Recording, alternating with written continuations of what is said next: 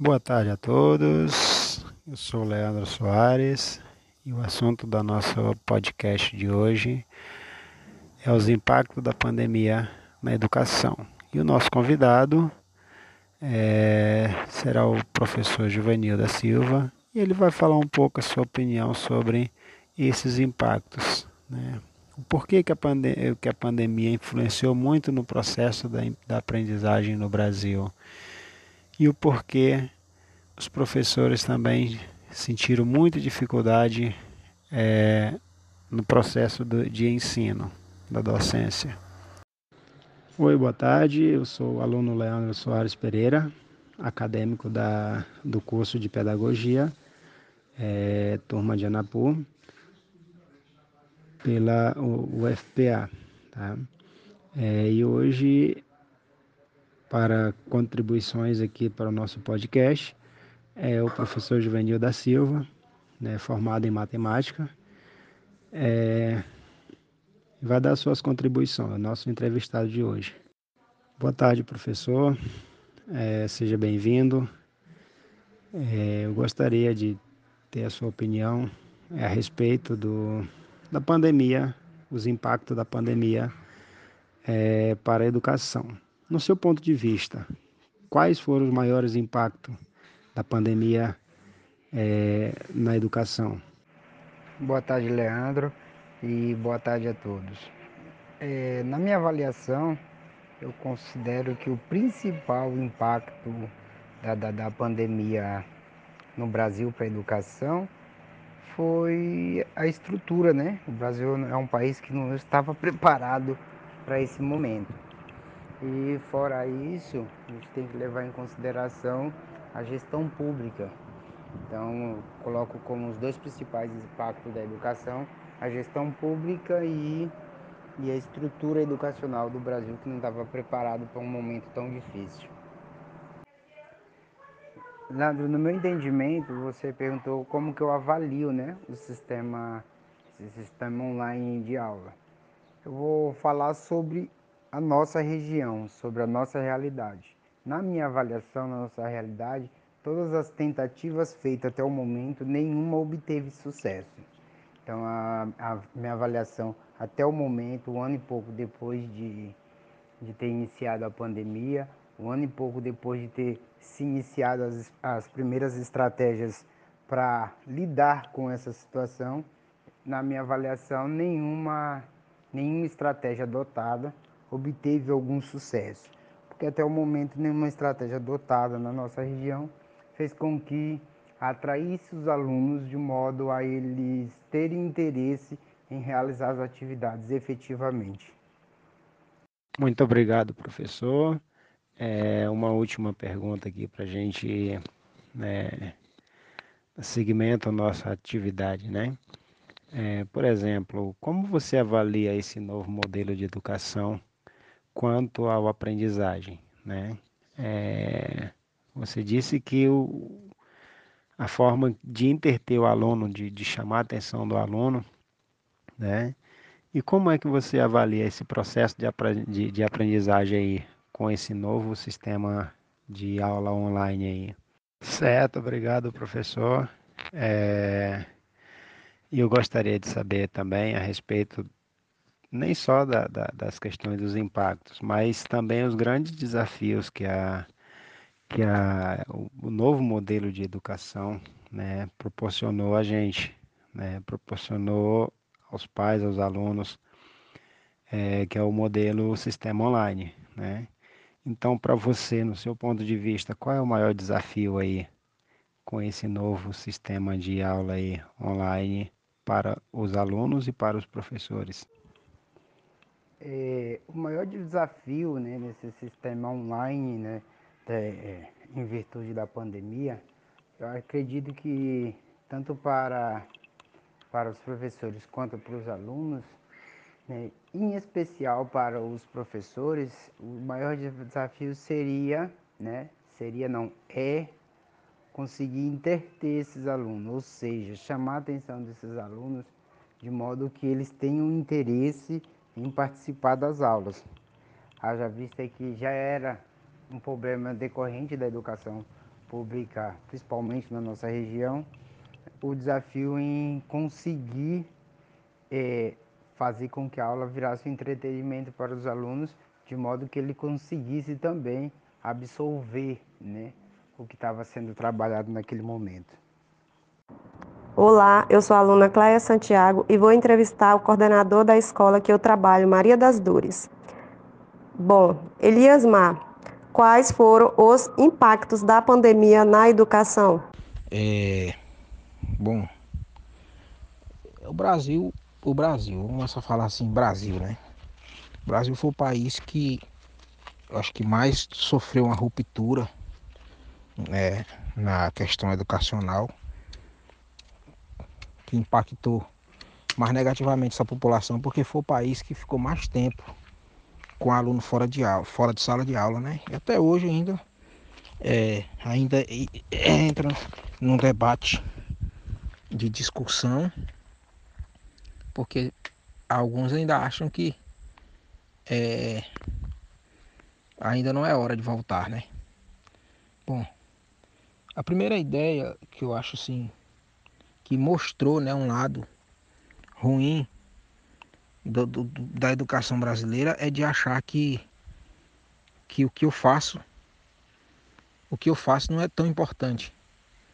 Né? Porque, por exemplo, nas outras áreas, né, econômica, social, né, as igrejas, é, o médico, o enfermeiro, eles acharam na, na, na pandemia a oportunidade de contribuir socialmente. Né? O pastor da igreja, a irmã lá do circo de oração, né, fazia a cesta, fazia a sopa, fazia isso, fazia aquilo, para contribuir de alguma forma com o contexto social que o, que o país, que o mundo estava vivendo. É, na educação brasileira, educação brasileira a gente vê um grupo né, de pensadores em tentar des desvalorizar né, o contexto social que a educação causa na vida das pessoas. Né? Primeiro, se um médico morre na linha de frente, hoje tratando da corona, muitos morreram, quem vai suceder o próximo médico? Né? Quem vai suceder o médico que deu a vida em prol do, do, do, do, do da, da, da, né, da, da, da, saúde? É o médico que está se formando. A, a faculdade de medicina pegou e fechou a porta. Entende? Passou dois anos, um ano e pouco aí, dois anos, com as portas fechadas. Então, se acontecesse o médico que ia se formar em 2020 ele não se formou em 2020 e ele não se formou em 2021. Então o médico que morreu por consequência do coronavírus, do enfrentamento do coronavírus, da mesma forma aconteceu com, com o pedreiro, com o empregado, com, com todo, todo, todos os que dependem da educação. Né? Outra coisa, a educação ela é bem, bem detalhada, né? Existe a, a faixa etária para tudo. É o rol, a criancinha que entra na escola com 3 anos, o que entra com com dois, o que entra com quatro, o que entra com cinco, o que entra com seis. Né? É um processo evolu é, é, que, que foi se estudado, pesquisado, é, estru estruturado para que a criança fosse atendida na sua própria faixa etária, para que ela absorva o máximo possível na sua, na sua essência, né? de acordo com a sua faixa etária. Aí houve outra ruptura aí, né? porque a criança que deveria entrar na escola com 4 anos, ela não entrou, o que deveria entrar com 3 não entrou, o que deveria concluir a, a etapa de ensino não concluiu, é, e aí e, e assim, não concluiu, mas também ele não ele não tem que passar depois por aquela etapa. Então, por exemplo, a criança que tinha que aprender a ler, ele não foi para a escola para aprender a ler, mas ele já entrou na etapa seguinte, sem saber ler, né? O outro que precisava aprender a quatro operações lá, ele não aprendeu, e assim por diante. Então, nós vamos ter uma lacuna, nós temos uma lacuna criada pela pandemia, né? O prejuízo maior é esse.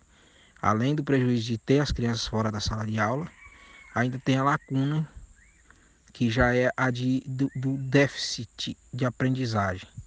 Então, seria como hoje nós ter uma, uma nação inteira, uma nação inteira, todos os alunos da rede, tanto pública quanto particulares, têm deficiência de aprendizagem, né?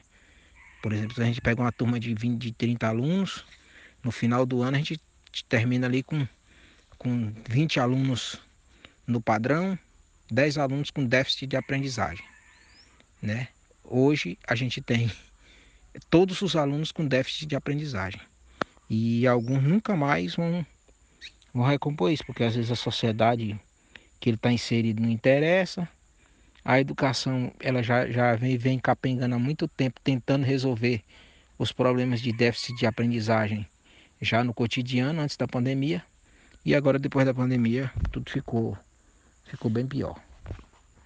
Então essa é a minha visão, né? É uma visão bastante aí é, muito resumida, né?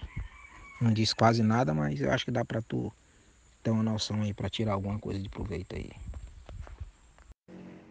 Olá, eu me chamo Uelma e irei entrevistar agora neste momento o professor Alessandro.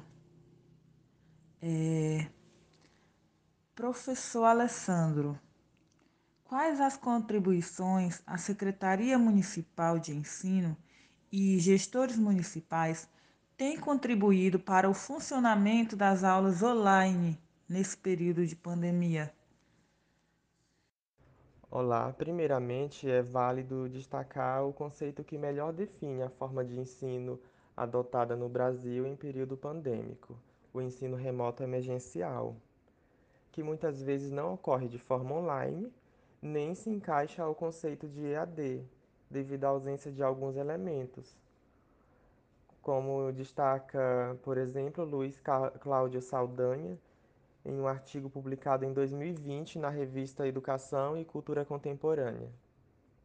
Voltando à pergunta, embora, na minha percepção, a Secretaria não tenha desenvolvido ações que visam necessariamente orientar os professores na elaboração das atividades remotas, tem havido um diálogo com o corpo docente na elaboração do calendário escolar, buscando adequá-lo à realidade do município e às notas técnicas emitidas em âmbito federal e estadual.